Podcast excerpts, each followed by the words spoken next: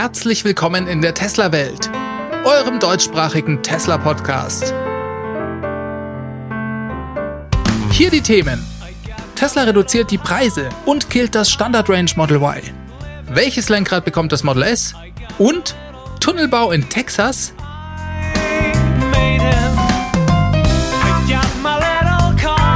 Mein Name ist David und dies ist die Folge 157.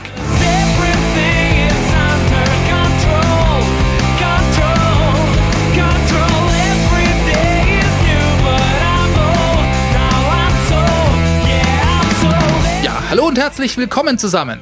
Ich freue mich, dass ihr wieder alle eingeschaltet habt. Wir werfen mal wieder zusammen einen Blick auf die aktuellen Ereignisse in der Welt von Tesla. Dazu nehmen wir uns so die nächsten 20 bis 30 Minuten Zeit. Bevor wir direkt einsteigen, noch einen kleinen Hinweis auf die Folge nächste Woche. Denn da gibt's mal wieder eine Sonderausgabe in Form des T&E Talks. Ihr wisst schon, das ist ein neues Format in Zusammenarbeit mit dem T&E Magazin. Wir bieten euch an jedem letzten Sonntag im Monat um 19 Uhr eine Talkrunde mit interessanten Gästen aus Wirtschaft und Wissenschaft an. Das Ganze gibt's als Livestream auf der Plattform Twitch. Kommenden Sonntag ist es wieder soweit. Und nachdem ich die Moderation des T&E Talks genauso wie diesen Podcast hier als Hobby in meiner Freizeit produziere, kann ich nicht wirklich beides auf einmal machen. Und daher gibt's dann immer den T&E Talk am darauffolgenden Mittwoch auch als Podcast-Folge. Damit die Tesla News nicht komplett unter den Tisch fallen, mache ich am Anfang des T&E Talks einen kurzen Nachrichtenüberblick für euch. Das gibt's also immer bevor die eigentliche Sendung mit den Gästen und der Diskussionsrunde losgeht. Jetzt war das Feedback auf die allererste Sendung des T&E Talks sehr positiv, also zumindest in großer Mehrheit. Vielen Dank da auch nochmal an alle, die sich auf den unterschiedlichen Kanälen gemeldet haben. Das hat mich wirklich sehr gefreut. Allerdings gab's auch ein paar Negativstimmen, die gesagt haben, Hey David, wir sind von dir die kompakten Tesla News als Podcast gewohnt und jetzt gibt's da plötzlich so eine Talkrunde. Wann gibt es endlich wieder die Tesla News im gewohnten Format? Ja, die wird's wie gesagt nach wie vor immer noch geben, bloß eben in der T&E Talk Ausgabe in ein bisschen gekürzter Form. Das Ganze ist für mich auch ein Versuch, mal was Neues zu machen und vielleicht werde ich das ja über die Zeit noch ein bisschen anpassen. Man könnte zum Beispiel auch zwei Folgen draus machen. Das heißt, einmal die News-Rubrik, die ihr im Livestream am Anfang vor dem Talk seht. Die könnte ich als eigene Podcast-Folge veröffentlichen. Und dann daneben noch den T&E-Talk, also die reine Diskussionsrunde als Extra-Folge. Dann gäbe es in den Wochen, wo der T&E-Talk stattfindet, dann immer eben zwei Tesla-Welt-Folgen. Ich überlege mir das Ganze noch, mal sehen, ob ich so mache. Ansonsten, falls es bei einer Folge bleiben sollte und euch der Talk überhaupt nicht interessiert, naja, dann schaltet halt nach den Tesla News einfach ab. Das fände ich aber ein bisschen schade, denn ich bin überzeugt, dass wir mit dem T&E Talk ein hervorragendes Format am Start haben und auch in der nächsten Ausgabe haben wir super spannende Gäste mit an Bord. Das seht ihr dann am Sonntag. Das Thema lautet nachhaltig investieren. Wir reden also über Geld. Wir reden über die Tesla-Aktie, aber auch über andere Aktien und warum man überhaupt investieren sollte. Selbstverständlich geht es aber auch um die wichtige Frage, warum es sich lohnt, seine Investments nachhaltig auszuwählen. Hochspannend und eigentlich denke ich, geht es jeden irgendwie was an. Also, nicht nach den News abschalten, sondern bitte alle einschalten und zwar am besten am Sonntag, den 28.02. um 19 Uhr auf dem Twitch-Kanal des T&E Magazins. Den Link dazu findet ihr unten in den Show Notes. So, jetzt aber genug der Eigenwerbung. Schauen wir uns mal die News der Woche an. Da starten wir direkt mit dem Aufreger der Woche. Tesla senkt mal wieder die Preise bei Model 3 und auch für das Model Y. Leider diesmal nicht bei uns, sondern in den USA und in noch ein paar anderen Märkten. Ja, besonders drastisch war es in Japan. Da wurde der Preis des Long Range Model 3 um unglaubliche 24% gesenkt. Das kostet jetzt dort umgerechnet etwas über 47.000 Dollar. Beim Standard Range Plus Model 3, da war die Senkung ein bisschen niedriger, aber ebenfalls substanziell. Das kostet jetzt dort 40.500 Dollar. Nur beim Performance Model 3, das haben sie so teuer gelassen wie zuvor. Das kostet in Japan rund 68.000 Dollar.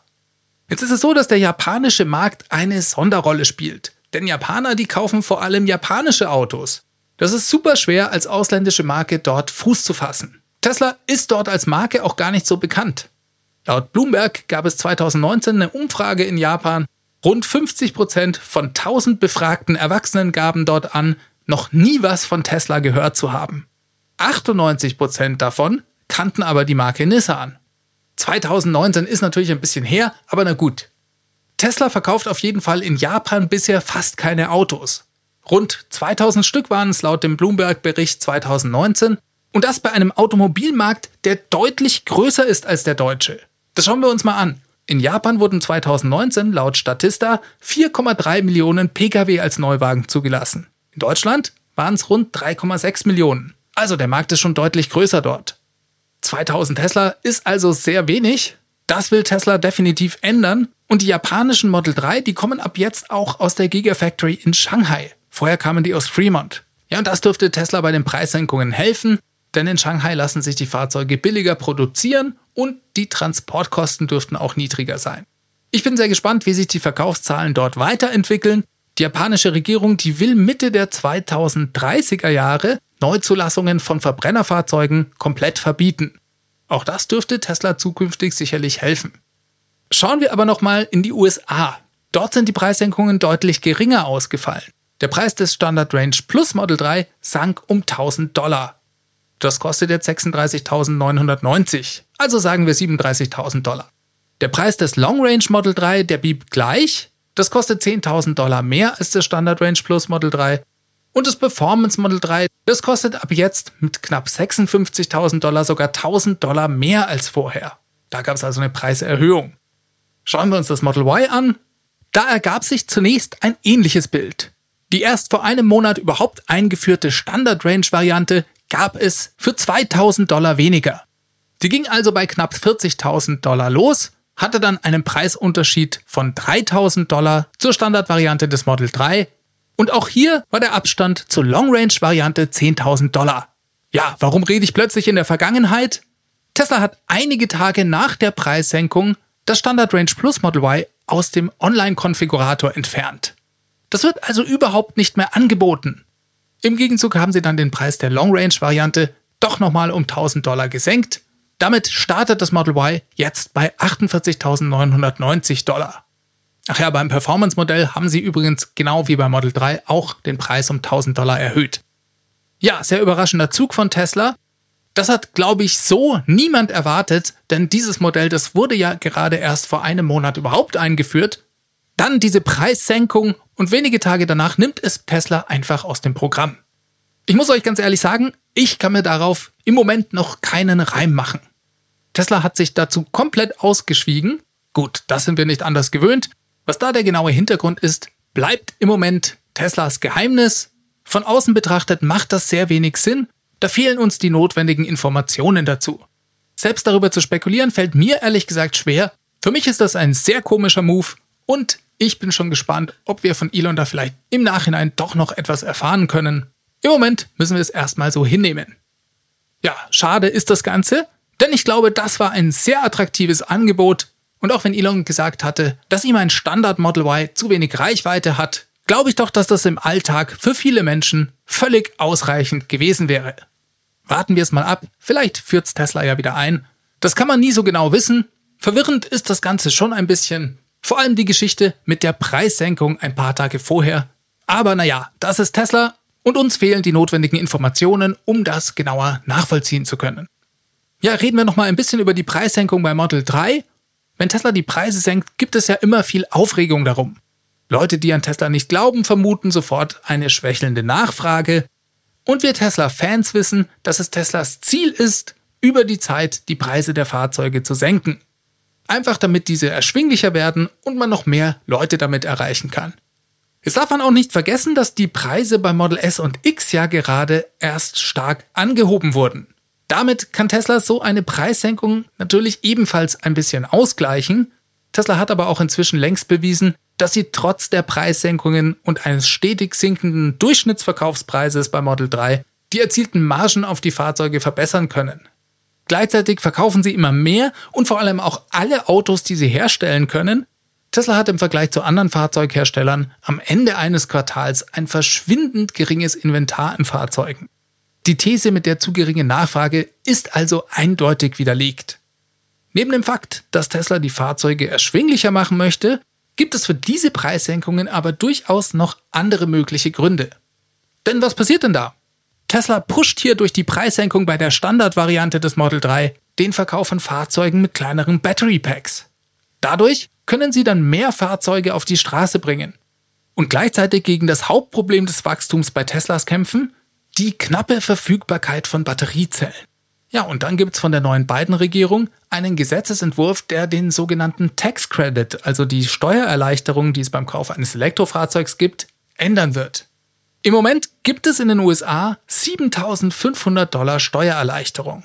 Aber nur für Kunden von Herstellern, die weniger als 200.000 Elektrofahrzeuge bisher verkauft haben. Und diese Obergrenze, die ist aus amerikanischer Sicht eigentlich kontraproduktiv. Denn die beiden amerikanischen Hersteller Tesla und General Motors die haben bereits beide diese Marke überschritten. Wenn man sich also einen Chevy Bolt oder einen Model 3 kaufen möchte, dann bekommt man diese Steuererleichterung nicht mehr. Das verschafft gerade auch ausländischen Herstellern einen ungerechten Vorteil. Ungerecht daher, weil damit die Pioniere der Elektromobilität, also die Firmen, die am meisten Elektroautos auf die Straße gebracht haben, eigentlich abgestraft werden. Die haben also einen Preisnachteil gegenüber der Konkurrenz, die erst jetzt mit den ersten Elektroautos an den Start geht. Und das will die beiden Regierung ändern. Die Marke soll zumindest auf 600.000 Fahrzeuge angehoben werden. Das heißt, GM und Tesla haben dann nochmal jeweils 400.000 Fahrzeuge, die sie verkaufen dürfen und bei denen dann diesmal 7.000 Dollar Steuererleichterung den Kunden zugutekommt. Naja, und wenn wir vom neuen Preis des Standard Range Plus Model 3 mal 7000 Dollar abziehen, dann liegt das Fahrzeug bei nur noch 29.990 Dollar. Also unter 30.000 Dollar. Das ist eine psychologisch wichtige Marke, die da unterschritten wird. Und ich könnte mir gut vorstellen, dass Tesla auch deswegen den Preis hier nochmal gesenkt hat. Jetzt gibt's aus Tesla-Sicht mit dieser Steuererleichterung ein weiteres Problem. Der Gesetzentwurf, der liegt zwar vor, es ist aber noch unklar, ob und wann dieser akzeptiert wird. Vor allem gehen im Moment viele Kunden nicht davon aus, dass es die Steuererleichterung, wenn sie dann kommt, retroaktiv geben wird. Ja, und daher liegt es auf der Hand, dass amerikanische Kunden im Moment mit dem Kauf ihres Elektrofahrzeugs abwarten. Das ist für Tesla überaus ungünstig, denn das erste Quartal ist naturgemäß immer das schwächste im Jahr. Es könnte also gut sein, dass hier in den USA ein sehr schlechtes Ergebnis droht. Einfach, weil die Leute abwarten. Langfristig gesehen spielt das keine Rolle, aber im Moment ist dies nicht gut. Tesla wird im Q1 zu viele Autos haben, bei denen sie nicht wissen, wohin damit, und danach werden sich die Amerikaner um alle Fahrzeuge reißen, um eins von diesen 400.000 Fahrzeugen zu ergattern, bei denen es die 7.000 Dollar Steuererleichterung gibt. Vielleicht ist das auch der Grund dafür, dass im ersten Quartal alle Standard Range Plus Model 3, die bei uns geliefert werden, wieder aus Fremont kommen. Shanghai Model 3 gehen im ersten Quartal ausschließlich nach Großbritannien. Tesla hat diese Woche ein Video des neuen Plaid Model S veröffentlicht. Plaid Model S beim Wintertest titelte das Ganze. Viel war eigentlich nicht zu sehen. Ein Model S, das auf verschneiter Fläche sehr schnell beschleunigt. Schaut super aus, aber ein kleines Detail fiel dann doch noch auf. Das Fahrzeug hatte ein herkömmliches rundes Lenkrad und nicht das im Online-Konfigurator zu sehende sogenannte Joch-Lenkrad. Das heizt die Spekulation um dieses viel diskutierte Lenkrad natürlich wieder an. Hinzu kam dann noch die Sichtung eines neuen Model S, ebenfalls mit dem runden Lenkrad. Das war allerdings offensichtlich ein Prototyp und kein Serienfahrzeug. Aber na gut. Die Diskussionen darum dauern also an. Viele Leute glauben nach wie vor nicht daran, dass Tesla dieses neuartige Lenkrad in allen Märkten einführen darf. Ich habe mich am Wochenende am Supercharger in Hilton mit einem netten Fahrlehrer mit einem Model 3 aus Köln unterhalten. Der meinte, er habe mit vielen verschiedenen Personen beim TÜV gesprochen. Die hatten alle sehr große Zweifel an einer Zulassungschance für dieses Lenkrad auf dem deutschen Markt. Na gut, das sind alles Einzelstimmen. Ich würde das neue Lenkrad noch nicht so schnell abschreiben, denn ich bin überzeugt, Tesla hat sich sehr gut informiert, wie es denn mit den Zulassungschancen aussieht, bevor sie sich für dieses Lenkrad entschieden haben. Aber selbst wenn die Zulassung kein Problem darstellt, ist ja die Frage berechtigt, ob dies allen Kunden so gefällt. Aus Teslas Sicht ist das für meine Begriffe ein mindestens genauso wichtiger Grund, eine runde Variante des Lenkrads zumindest als Option anzubieten. Jetzt war ja für einen kurzen Moment im Code der Tesla Webseite ein Bild vom Innenraum des Model S mit einem runden Lenkrad vorhanden. Das konnte man im Code des Online-Konfigurators finden. Jetzt bin ich mir nicht ganz sicher, wie man das deuten soll. denn selbst wenn es sich um ein herkömmliches rundes Lenkrad letzten Endes handeln sollte, bleibt es doch hoch innovativ. Denn auch beim runden Lenker fehlen ja sämtliche Schalthebel. Da bin ich schon sehr gespannt darauf, wie sich das Fahrzeug in der Praxis fährt. Elon meinte ja, das Auto errät quasi anhand der Umgebung, ob man den Vorwärts- oder Rückwärtsgang einlegen möchte. Er sagte auch, dass man sich sehr schnell daran gewöhne und dass es einem dann sogar total auf die Nerven gehen würde, wenn man wieder in ein Fahrzeug mit einem herkömmlichen Schalthebel einsteige. Ich glaube ihm das, bin aber trotzdem gespannt, das mal in der Praxis live erleben zu dürfen. Ein kurzes Update habe ich für euch noch zum sogenannten Not a Boring Competition von Elons Boring Company. Ihr wisst ja, ich hatte in der Folge 144 Kilian Schmidt von Toom Boring im Interview.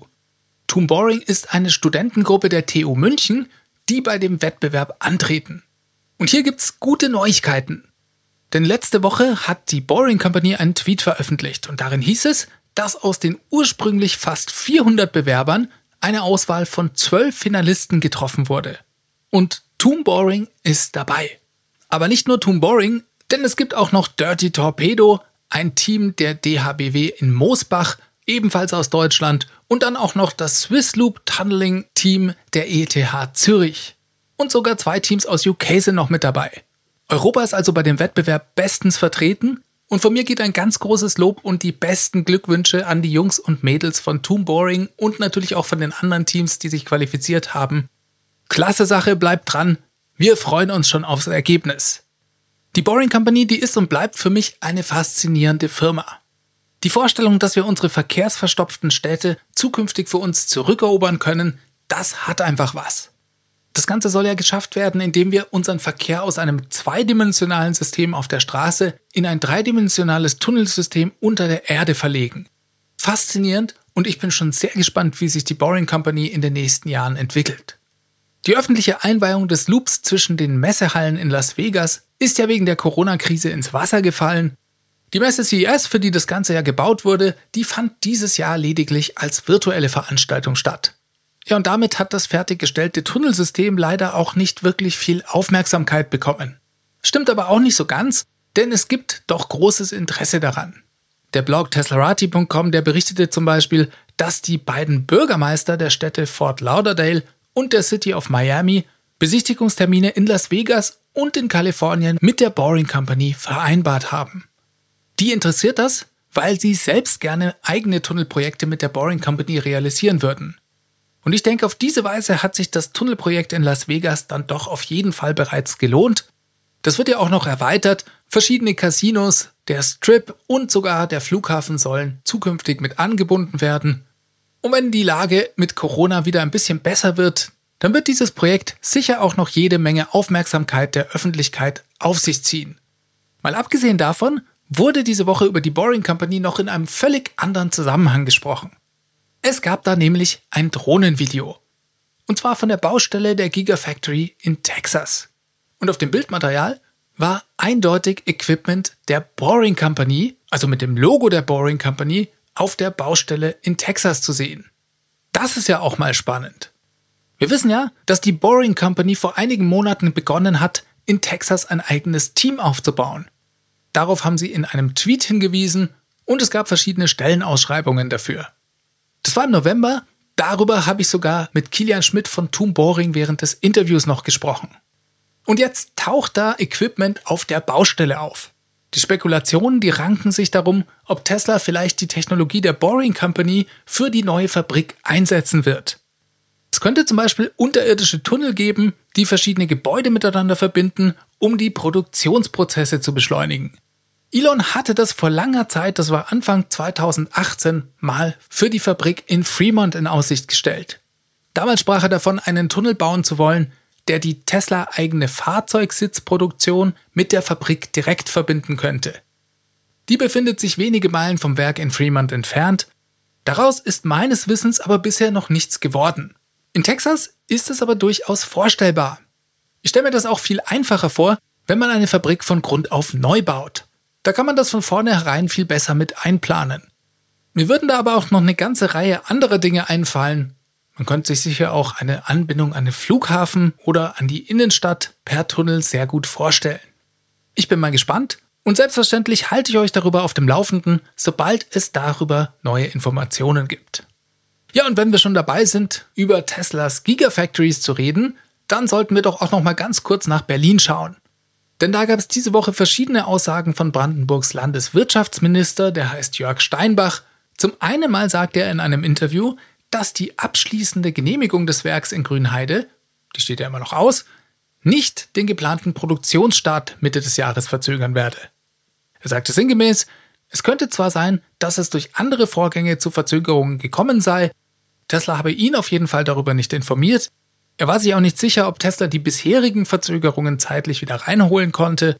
Da gab es ja Ende letzten Jahres schon ein paar Dinge, die etwas länger gedauert haben als ursprünglich geplant.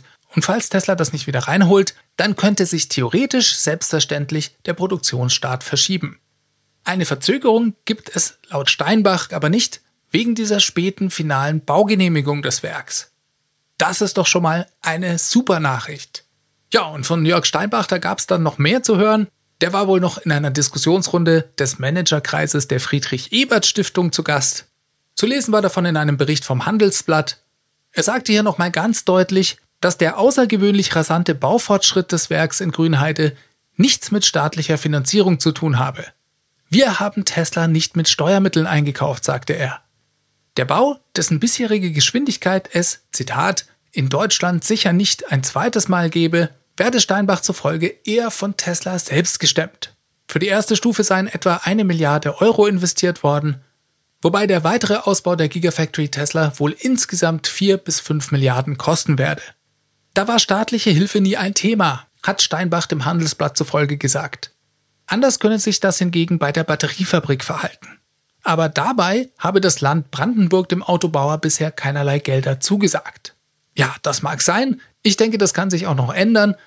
Bisher hatte Tesla ja vor allem Förderungen in Milliardenhöhe aus einem Programm des Bundeswirtschaftsministeriums zugesichert bekommen. Da geht es auch um europäische Gelder. Wir schauen auf jeden Fall gespannt, wie das weitergeht. Produktionsstart im Juli, das ist nicht mehr lange hin. Es wäre Wahnsinn, wenn Tesla und Brandenburg das hinbekommen. Dann habe ich noch ein Update zu Teslas allergrößten Batteriespeicherprojekt. Da denken die meisten von euch wahrscheinlich an Australien und an die Anlage in Hornsdale. Aber nein, Tesla hat noch ein größeres Projekt in der Mache, und zwar das Batteriespeicherprojekt in Moss Landing in Kalifornien. Das baut Tesla für den kalifornischen Energieanbieter PG&E und dieses Projekt ist eins von vier getrennten Batteriespeicherprojekten, die PG&E gerade in Kalifornien umsetzt. Das tun sie mit verschiedenen Firmen, nicht nur mit Tesla, und zwei von diesen Systemen werden die Anlage in Hornsdale überflügeln und die größten Batteriesysteme überhaupt weltweit werden. Eines davon baut die Firma Dynegy. Da geht es um eine Anlage mit einer Leistung von 300 Megawatt und 1,2 Gigawattstunden Kapazität, also Batteriespeicher. Und das Tesla-Projekt, das ist sogar noch etwas kleiner. Trotzdem bleibt es gigantisch mit einer Leistung von 182,5 Megawatt und einer Batteriespeicherkapazität von 730 Megawattstunden. In dem Vertrag ist vorgesehen, dass Tesla dieses dann später vielleicht sogar nochmal auf 1,1 Gigawattstunden erweitert. Und das ist das erste Projekt, bei dem Tesla im großen Stil sein neues Megapack zum Einsatz bringt. Das Projekt ist bereits seit längerem geplant. Ich habe euch da bereits schon öfters im Podcast berichtet. Anfang letzten Jahres wurde es offiziell genehmigt und im Juli ging der Bau dann los. Jetzt wurde bekannt, dass Tesla bei dem Projekt schon richtig weit ist es sind dazu Drohnenvideos im Netz aufgetaucht. Die zeigen, dass der allergrößte Teil der Megapacks bereits installiert ist. Trotzdem bleibt noch viel zu tun. Das Projekt geht vermutlich in der zweiten Jahreshälfte dann online. Diese vier Speicherprojekte, die ersetzen PG&E übrigens drei Gaskraftwerke. PG&E erwartet auch, dass sie damit sehr viel Geld sparen können. Sie gehen bei einer Laufzeit von über 20 Jahren von rund 100 Millionen Dollar aus, die gespart werden sollen. Das Projekt hat selbstverständlich auch ordentlich Auswirkungen auf Teslas Zahlen, was den Energiebereich angeht. Da dürften wir in den nächsten Quartalen weitere Rekordwerte sehen. Bereits das Q4 2020 war ja schon richtig, richtig gut. Da konnte Tesla im Vergleich zum Vorjahresquartal einen Anstieg über 200 Prozent verbuchen. Insgesamt wurden im Q4 2020 damit 1584 Megawattstunden Batteriespeicher installiert. Diese Zahlen dürften in Zukunft bei Tesla noch deutlich steigen. Damit komme ich diese Woche zum Ende. Diese Sendung wurde freundlicherweise vom Tesla Owners Club Helvetia, dem jungen und initiativen Tesla Club aus der Schweiz und dem TFF, dem Tesla Fahrer und Freunde e.V. unterstützt. Beide Clubs sind Herausgeber des T&E Magazins und auch wieder Schirmherren des T&E Talks nächsten Sonntag. Das Podcast Mastering kommt von promoton.ch. Ja, und wenn euch dieser Podcast gefällt, dann könnt ihr ihn sehr gerne unterstützen. Dafür habt ihr mehrere Möglichkeiten. Ich lade euch ein, auf www.teslawelt.de vorbeizuschauen und euch mal meine Crowdfunding-Plattform anzugucken. Vielen Dank an alle, die diesen Podcast auf diese Weise bereits unterstützen. Eine super Möglichkeit ist aber auch, den Podcast einfach zu bewerten. Das könnt ihr auf iTunes tun oder in eurer Podcast-App. Wenn ihr einen kurzen Kommentar dazu schreibt, warum euch der Podcast besonders gut gefällt, dann helft ihr damit auch noch anderen Leuten weiter, denn die finden den Podcast dann leichter, da er dadurch im Ranking steigt. Ja, und für alle, die sich gerade einen Tesla kaufen wollen, gibt es selbstverständlich meinen Tesla Referral Code. Der Link dazu ist ts.la slash david 63148, findet ihr aber auch unten in den Show Notes. Falls ihr Anregungen oder Fragen für den nächsten T&E Talk habt zum Beispiel, könnt ihr mir an die feedback at teslawelt.de schreiben. Und dann gibt es natürlich auch noch die Tesla Welt Hotline, die ihr gerne anrufen könnt. 0211 9763 2363 ist die Nummer. Eine gute Möglichkeit für alle, die nicht so gerne schreiben. Und ich finde es auch immer cool, weil es den Podcast einfach interaktiver macht. So, bleibt mir euch eine gute Woche zu wünschen. Wir sehen uns hoffentlich live am Sonntag. Ansonsten hören wir uns nächsten Mittwoch wieder. Bis dahin, alles Gute, macht es ganz gut. Bis zum nächsten Mal. Ciao, ciao.